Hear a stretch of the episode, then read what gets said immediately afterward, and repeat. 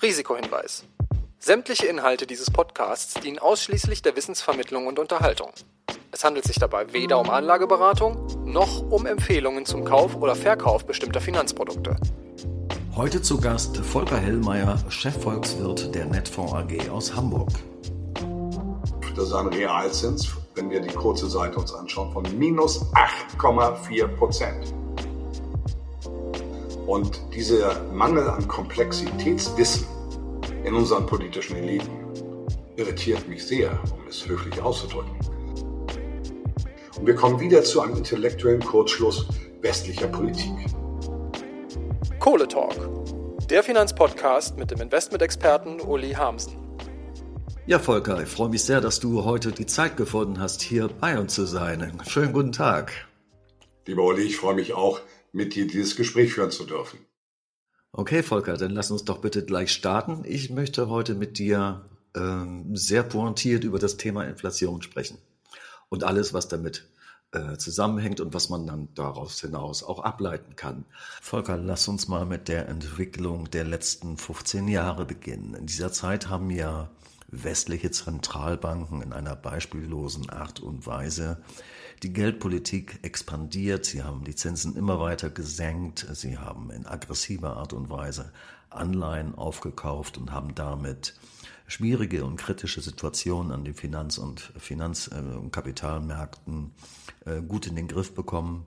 Gleichzeitig hat man deflationäre Tendenzen verursacht durch Globalisierung ebenfalls beherrscht und wenn man nur auf die Waren und Güter schaut, hat man auch dort in diesem Bereich inflationäre Tendenzen verhindert, trotz dieser expansiven Geldpolitik. Allerdings abseits dieser Betrachtung, wenn wir auf die Vermögenswerte schauen, dann müssen wir schon feststellen, dass es dort inflationäre Tendenzen gab, die sogenannte Asset Price Inflation. Was ist deine Meinung dazu, Volker? Wir hatten eine Asset Price Inflation in der Tat, aber auch die war sehr überschaubar. Wenn wir uns angeschaut haben, lag, wenn wir den DAX mal als äh, eine Grundlage nehmen, dann haben wir uns nie weit des durchschnittlichen Mittels der Bewertung der Märkte äh, bewegt. Wenn wir uns mit nochmal die Negativzinsen für Bundesanleihen, äh, wenn wir darüber nochmal resonieren, dann war das ein Kursgewinn oder Kursgewinnverhältnis für Anleihen, das im Tausenderbereich lag, also jenseits von Gut und Böse. Und im DAX hatten wir Kursgewinnverhältnisse zwischen 13 und 18 und die Norm liegt bei 14,7. Da können wir ja nicht von Exzessen an Aktienmärkten reden. Äh, in den USA war es ein bisschen sportlicher, in der Tat. Da lagen wir im Bereich von 20 bis äh, 23, wenn ich das recht entsinne, wenn wir mal auf den S&P schauen in der Spitze. Aber auch das ist im historischen Kontext, da US-Märkte im Schnitt immer höher bewertet sind, auch kein Drama der Überbewertung. Wenn, es, wenn man es nimmt zu dieser Einmaligkeit, zu dieser Anomalie dieser Zentralbankintervention, die wir gesehen haben, dann muss man sagen, nein, dann waren das für mich auch hier keine unbedingten inflationären Bewertungen, die wir haben. Und wenn wir uns das heute mal anschauen, gibt es heute äh, KGV-Werte bei dem größten Chemieunternehmen der Welt, als Beispiel BASF, die liegen bei acht.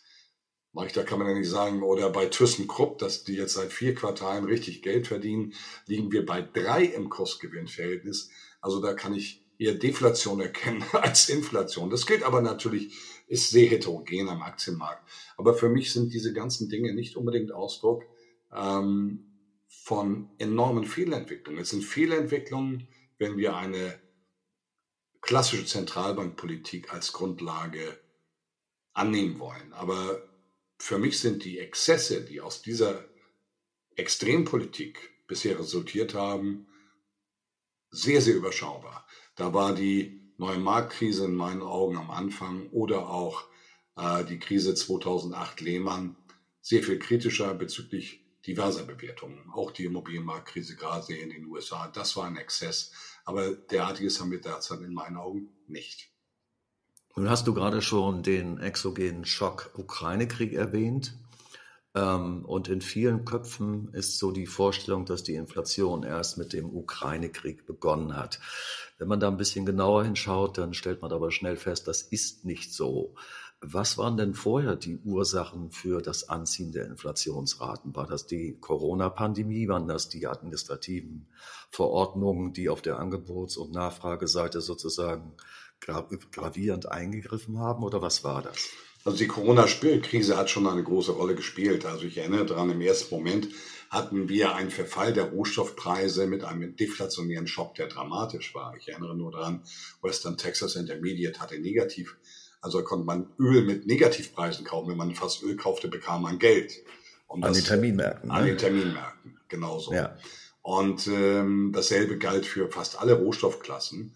Und dann hat man einmal einen deflationären Basiseffekt wo es einen wirklich runterhaut. Dann kam der inflationäre äh, im Jahre 2021 daraufhin, wo dann eben aufgrund der Normalisierung der Preise im Rohstoffsektor ähm, wir ein hohes Maß an Inflation hatten. Und das war natürlich vor der Ukraine-Krise, aber das war Corona-bedingt. Wir haben im Grunde zwei Anomalien gehabt, eine Anomalie nach unten und als Funktion in der Normalisierung eine Anomalie nach oben. Wenn wir das glätten, ist das Ganze am Ende ein Nullsummenspiel. Also die Preise von Öl zwischen 70 bis 90 Dollar, die äh, waren vorher auch gewährleistet.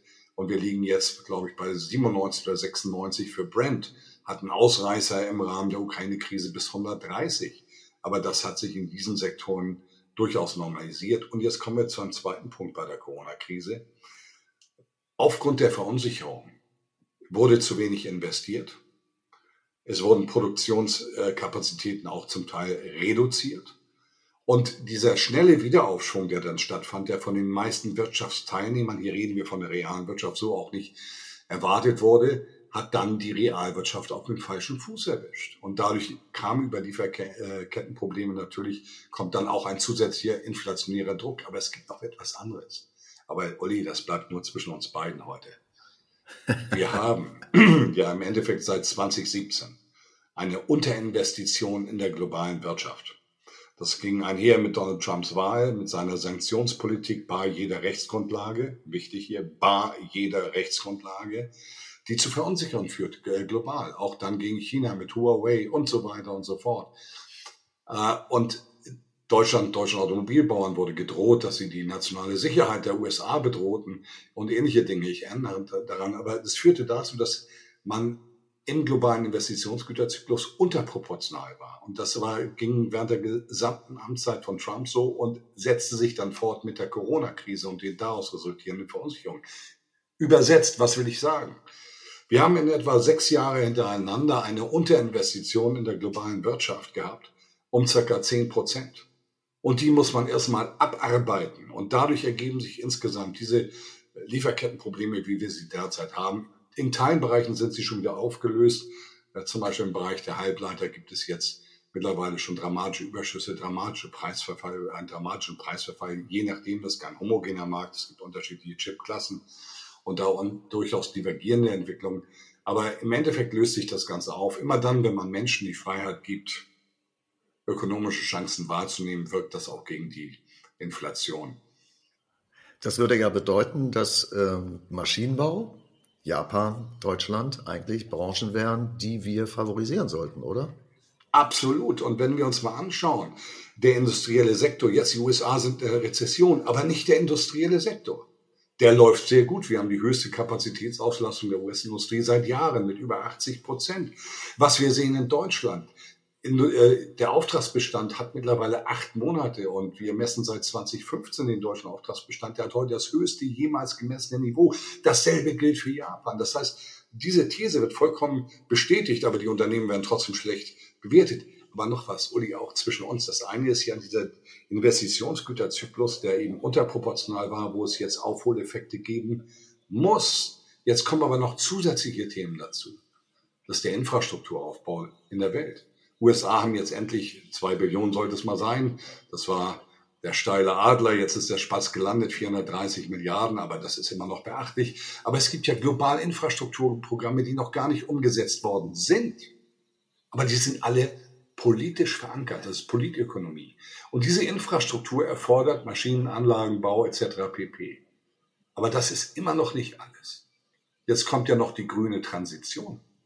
Die grüne Transition heißt doch nichts anderes, als dass wir den gesamten Anlagen- und Maschinenpark, den es weltweit gibt, bei den Ländern, die daran teilnehmen, und das sind in etwa 80 bis 85 Prozent der Weltwirtschaft, dass wir den einmal mindestens optimieren müssen oder sogar ersetzen müssen über die nächsten zehn Jahre, um den neuen regulatorischen Anforderungen überhaupt entsprechen zu können. Das heißt, Maschinenanlagenbau, diese ganzen Dinge werden in meinen Augen eine sehr sichere Wette unter mittellangfristigen Gesichtspunkten sein, weil hier eben nicht nur die normale zyklische Größenordnung der Weltwirtschaft greift, das ist ein Grundrausch von drei Prozent, sondern das ist politische Ökonomie. Die findet statt, losgelöst davon, ob die Konjunktur gut oder schlecht läuft, sondern das ist etwas, was von oben verordnet wird, wo teilweise öffentliche Mittel reinfließen, wo es teilweise aber auch die privaten Unternehmen zwingt, diese Maßnahmen umzusetzen. Also insofern, ja, Maschinenanlagenbau perspektivisch sieht das verdammt gut aus. Ja, wenn wir schon bei den Aktienbörsen sind, äh, lass uns doch mal zum Thema Inflation nochmal zurückkommen. Es ist ja regelmäßig so, wann immer Inflationsraten steigen, kommen Aktienmärkte unter Druck und geraten in Schwierigkeiten. Äh, woran liegt das eigentlich genau aus deiner Sicht? Das ist für mich ein Stück Marktineffizienz, wenn wir nur auf das Thema Inflation und Marktbewertung schauen. Was steckt dahinter? Am Geld- und Kapitalmarkt wird der Diskontierungsfaktor für alle anderen Anlageklassen gesetzt. So, und wenn Inflation steigt, jetzt nehmen wir das klassische Bild, wenn in der historischen Betrachtung, Bundesbanktechnisch, wenn Inflation steigt, dann hat die Bundesbank dagegen gehalten. Und damit wurde der Diskontierungsfaktor für alle anderen Anlageklassen eben nach oben verändert. Und dementsprechend ähm, wurden dann die Bewertungen für diese anderen Anlageklassen negativ angepasst. Diesmal sind wir aber mit einer Anomalie konfrontiert. Damals hatten wir immer einen positiven Realzins, überwiegend, wenn wir die 50er Jahre mal ausblenden positiven Realzins. Wir haben jetzt einen negativen Realzins. Nehmen wir aktuell Eurozone, dann haben wir eine Preisinflation bei 8,9 Prozent. Das war der letzte Wert, der gerade jetzt final für den Juli berechnet worden ist. Und wir haben einen Leitzins, der liegt bei 0,5. Das ist ein Realzins, wenn wir die kurze Seite uns anschauen, von minus 8,4 Prozent. Also sowas hat es bisher nicht gegeben. Und den dann als Diskontierungsfaktor zu nehmen, das eröffnet natürlich dem Aktienmarkt ganz andere Möglichkeiten. Jetzt kommt aber der andere Aspekt. Und das ist natürlich auch immer eine Frage dann der Selektion. Was bedeutet denn Inflation? Inflation bedeutet, dass Güterpreise steigen. Und jetzt gibt es Unternehmen, die von solcher Situation sogar dramatisch profitieren. Weil sie ihre Preise, auch wenn sie höhere Einkaufspreise für bestimmte Güter haben, dann können sie durchreichen. Und dementsprechend wachsen die Bilanzsummen mit der Preisinflation. Und sie schaffen es auch, genau das in ihre Ergebnisse umzusetzen. Und genau das ist das, was wir jetzt im zweiten äh, in, dem, äh, in den Quartalsberichten der Unternehmen im zweiten Quartal gesehen haben. Wir hatten massiv positive Überraschungen. Das heißt, die Bilanzsumme assimiliert. Ich habe einen indirekten Inflationsschutz bei erfolgreichen Unternehmen, die unverzichtbar sind für die Grundversorgung von acht Milliarden Menschen. Der nächste Punkt ist, der wird im Moment in der Diskussion auch immer wieder ausgeblendet. Ein Großteil dieser Welt hat doch gar nicht die westlichen Probleme. Es hat haben doch nur die westlichen Industrienationen durch die Sanktionspolitik die Probleme insbesondere Europa, Versorgungssicherheit und Preislichkeit.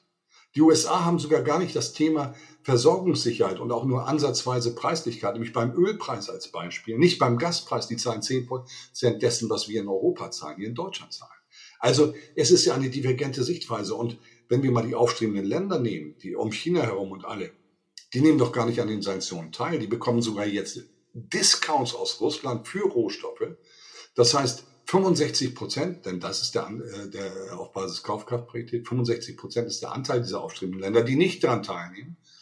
Die profitieren sogar davon. Und Unternehmen, die wir hier haben im DAX oder S&P, agieren weltweit. Das heißt, wenn man hier nur das Bild der Konjunkturlage und unserer Problemlage auf diese Unternehmen voll diskontiert, dann macht man einen riesigen Fehler, weil es bestenfalls je nach Geschäftsmodell vielleicht 30, 40 Prozent der Umsätze betrifft oder vielleicht sogar weniger. Da muss man jedes Unternehmen ganz individuell ähm, analysieren, wie da Abhängigkeiten gegeben sind. Und das ist für mich im Moment auch einer der Gründe, warum wir eine gewisse Resilienz an den Aktienmärkten, eine Widerstandskraft äh, ausarbeiten. Ja, das heißt aber auch, wenn ich das richtig verstanden habe, was du sagst, dass sich die Terms of Trade für die verschiedenen Regionen grundsätzlich komplett geändert haben. Bei uns haben sie sich massiv verschlechtert. Das sieht man an der Außenhandelsbilanz. Und während sie in Indien beispielsweise sich massiv verbessert haben, weil man dort plötzlich billig Rohstoffe aus Russland bekommt. Genau das ist es. Und äh, sollten wir in dieser Politik festhalten, dann schreiben wir hier eine Entwicklung fort für Europa, die unseren Kindern eine schlechte Zukunft bietet. Ich möchte so weit gehen, dass ich sage, diese unterschiedlichen Zugänge zu den internationalen Rohstoffmärkten werden in meinen Augen vollkommen unterschätzt, wenn wir das wirklich zur langfristigen Politik machen. Nehmen wir den Standort Deutschland, in dem ich lebe, hier in Bobswede, den ich liebe. Wir haben keine Versorgungssicherheit. Wir waren vor dem 23. Februar in einer Situation, dass wir der energieintensivste Industriestandort der Welt waren. Und wir haben uns die höchsten weltweiten Preise im westlichen Beritt der Länder geleistet. Und das hat sich jetzt nochmal vervielfacht. Und damit lässt sich dieser Standort als Industriestandort, und das ist unser Backbone, das ist unser Rückgrat, an dem hängt alles, auch der Dienstleistungssektor in vielen Sektoren. Also wenn wir den uns selber wegoperieren, dann wird uns das passieren, was einem solchen, äh, solcher Struktur passiert, wenn man eben kein Rückgrat hat, dann bricht es in sich zusammen. Und dieser Mangel an Komplexitätswissen in unseren politischen Eliten irritiert mich sehr, um es höflich auszudrücken. Aber wir spielen hier mit der Zukunft des Standorts Deutschlands und eben nicht nur Deutschlands. Die Bedeutung Deutschlands für Europa, für Kontinentaleuropa, wir sind der größte Wirtschaftsstandort hier, ist dramatisch. Das hat dann auch Funktionen Richtung Eurozone und EU. Und für mich ist das, was wir hier machen, nicht durchdacht. Denn die positiven Wirkungen, von denen wir selbst überzeugt sind, dass wir sie in die Welt geben, ob das jetzt Ukraine-Hilfe ist oder auch jede andere Hilfe, in weitere Länder. Da ist Deutschland ja sehr großzügig und auch Europa im Verhältnis zu anderen Regionen. Wir nehmen uns ja genau dann diese Potenz mangels ökonomischer Struktur. Und hier kommen wir noch zu einem Punkt und lass mich das erklären, Uli, weil es ist so von elementarster Bedeutung und das liegt mir am Herzen, weil es geht hier um den Standort, um unsere Zukunftsfähigkeit. In einem Staat, man denkt hier in Deutschland, ach, dann zahlt der Staat. Jetzt wird auch gesagt, ja, dann zahlen wir eben noch mehr Unterstützung hier und Unterstützung da. Tut mir leid. Diese Sichtweise ist banal. Der Staat sind wir. Das linke Tasche, rechte Tasche. Der Staat soll antizyklisch agieren, aber wir können ihn nicht überlasten, weil dann überlasten wir uns selber. Das ist die Quintessenz. Und jetzt auf den Punkt. Die Potenz eines Staates, eines Sozialstaates, all das hängt am Kapitalstock. Das ist die Summe aller Unternehmen. Und aus diesem Kapitalstock generiert der Staat und die privaten Haushalte ihre Einkommen. Und die Aktionäre auch, weil dann kommen auch die Dividendenzahlungen daraus. Das ist der Kapitalstock.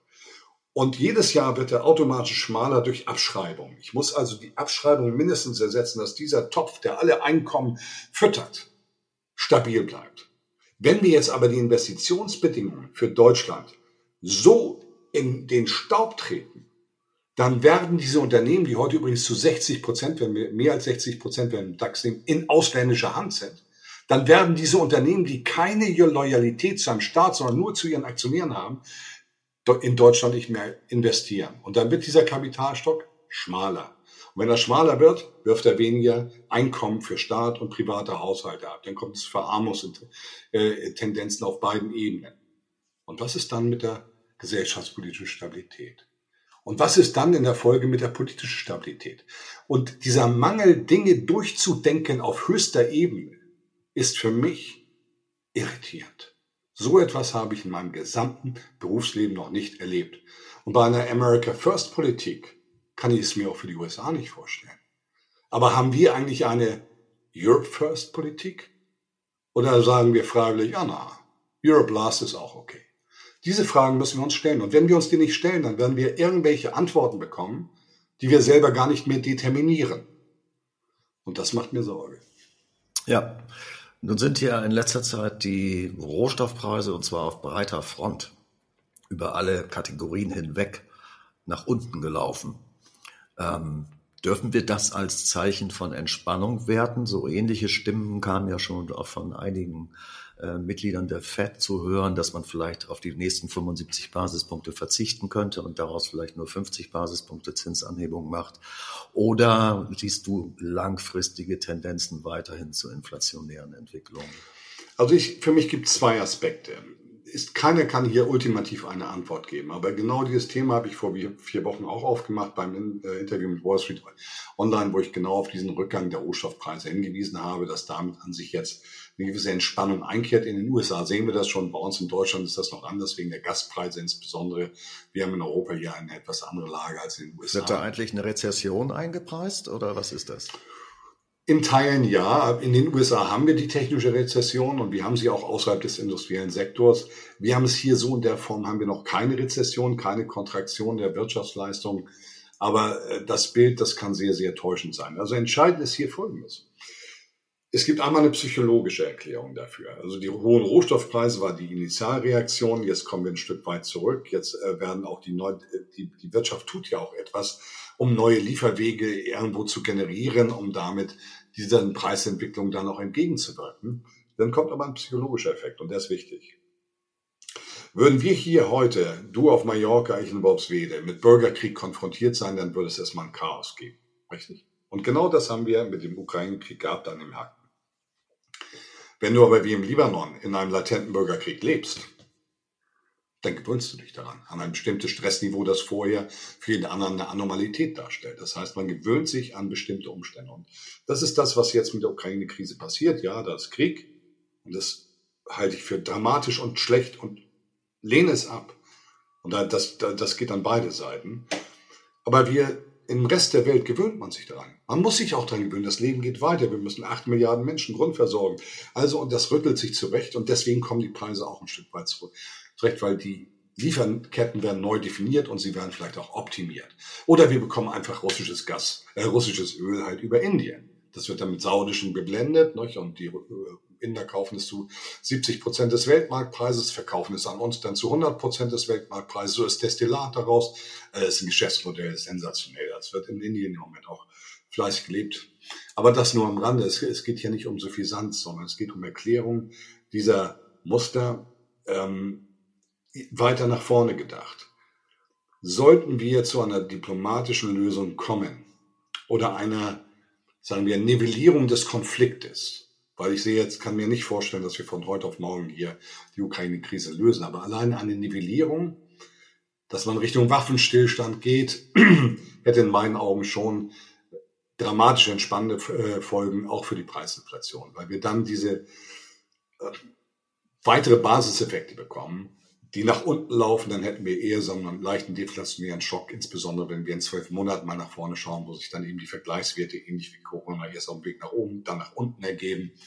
Also, oder da war es erst nach unten, dann nach oben, so, Entschuldigung. Also von daher das Thema Inflation, da sehe ich uns in einem Petering-out-Prozess, sofern die, das Thema Taiwan nicht noch anfängt äh, zu brennen oder die Ukraine-Krise sich verschlimmert, sondern das ist das Bild, was ich habe, was die Rohstoffseite anbetrifft. Entscheidender aber ist ja, wenn wir jetzt auf die Zinspolitik sehen, die Frage, wie wirkt, wie, wirkt, wie, wie entwickeln sich die Inflationserwartungen? Das ist wichtig wegen der Zweitrundeneffekte. Kriegen wir jetzt einen Lohnschub, der dann wieder eine Lohnpreisspirale in Gang setzt, weil die Unternehmen wieder ihre alten Gewinnniveaus haben wollen.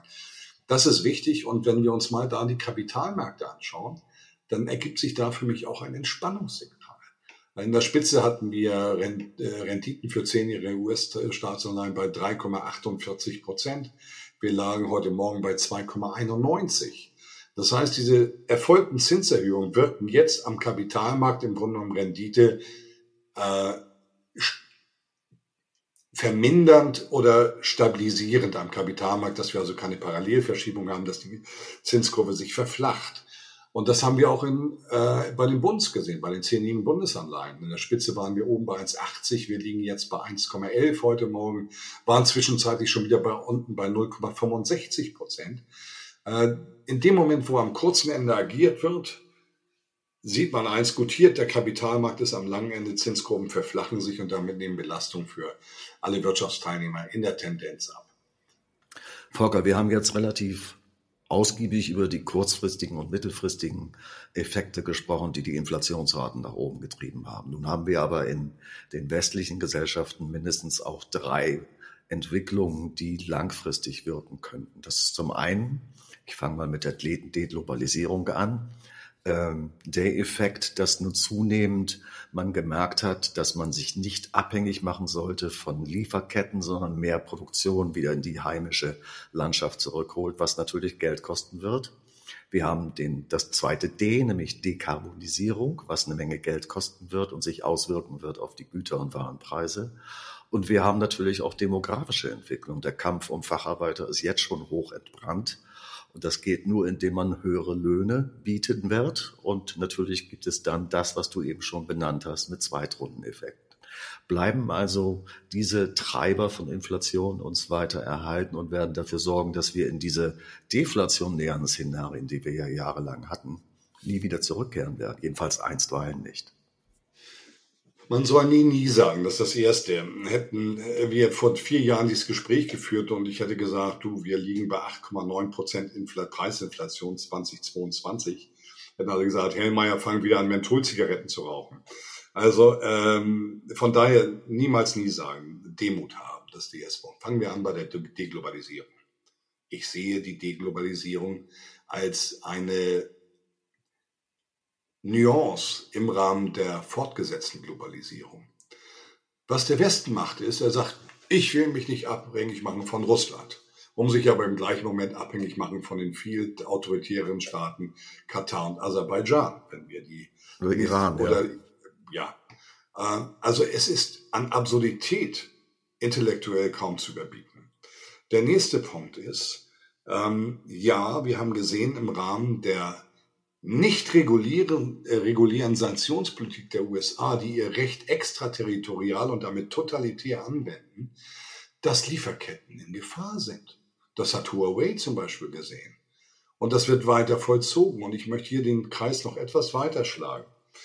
Die Welthandelsorganisation, WTO, mit ihrer Schiedsgerichtsbarkeit ist gesetzesbasierte, international anerkannte Grundlage der gesamten Globalisierung gewesen. Das ist Skelett.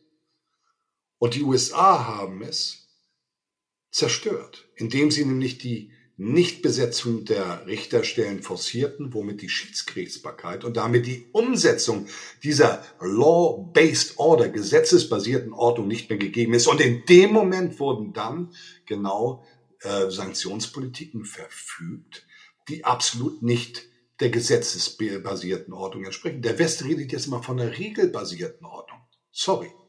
Wer setzt die Regeln? Regeln sind opportunistisch. Und der Westen sagt, wir setzen die Regeln. Wir, die USA setzen die Regeln.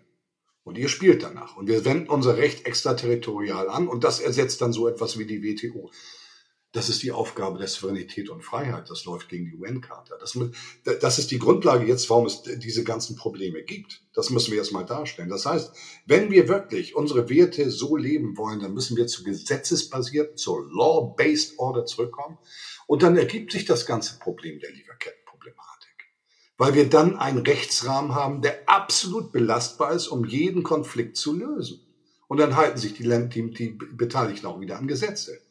Sollten wir weiter als Westen mit 35 Prozent an der Weltwirtschaft, wir hatten 1980 80 äh, 80 Prozent Anteil an der Weltwirtschaft. Unser Anteil sinkt immer weiter. Wenn wir weiter auf der Rule-Based, der regelbasierten Ordnung bestehen und nicht auf der Law-Based Order, wie der Rest der Welt funktionieren wird, dann werden wir hier verlieren.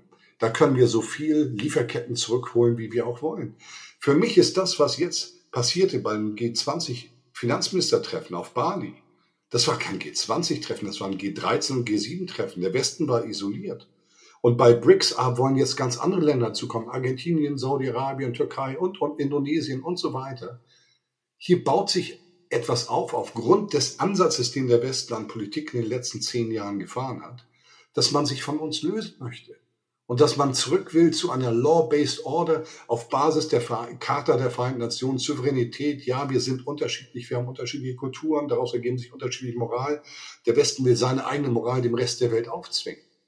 Das ist recht intolerant, würde ich sagen. Beinahe könnte man von Diskriminieren sprechen. Und die anderen Länder sagen, nein, wir haben eine andere Kultur, daraus ergibt sich eine andere Moral und deswegen haben wir vielleicht auch andere Regierungsformen, was auch immer. Aber das ist deren Sache, weil wir haben unsere UN-Charta als Souveränität der Staaten.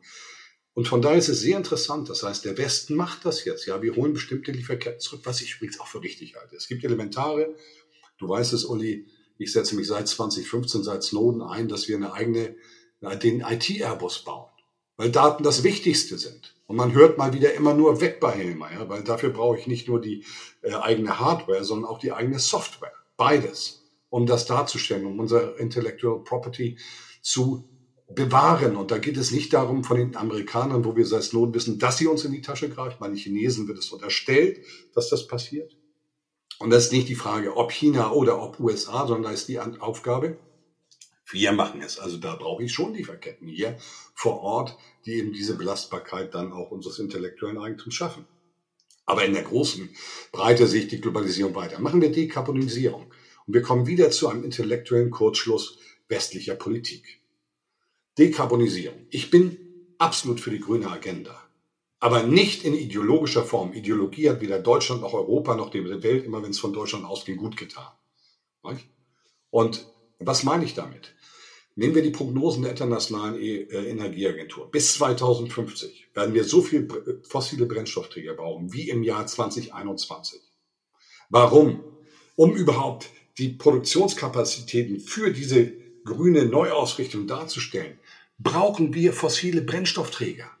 Das ist nicht homogen, ein Land mehr, das andere weniger, aber das steht fest. Und was machen wir jetzt? Jetzt diskriminieren wir über ESG genau diese Dinge, die wir an sich brauchen, um das Ziel zu erreichen, was wir uns gesetzt haben. Ich habe das mit einer sehr hochelitären Truppe vor dem 24. Februar besprochen, wo wirklich sehr, sehr hohe Persönlichkeiten dabei waren.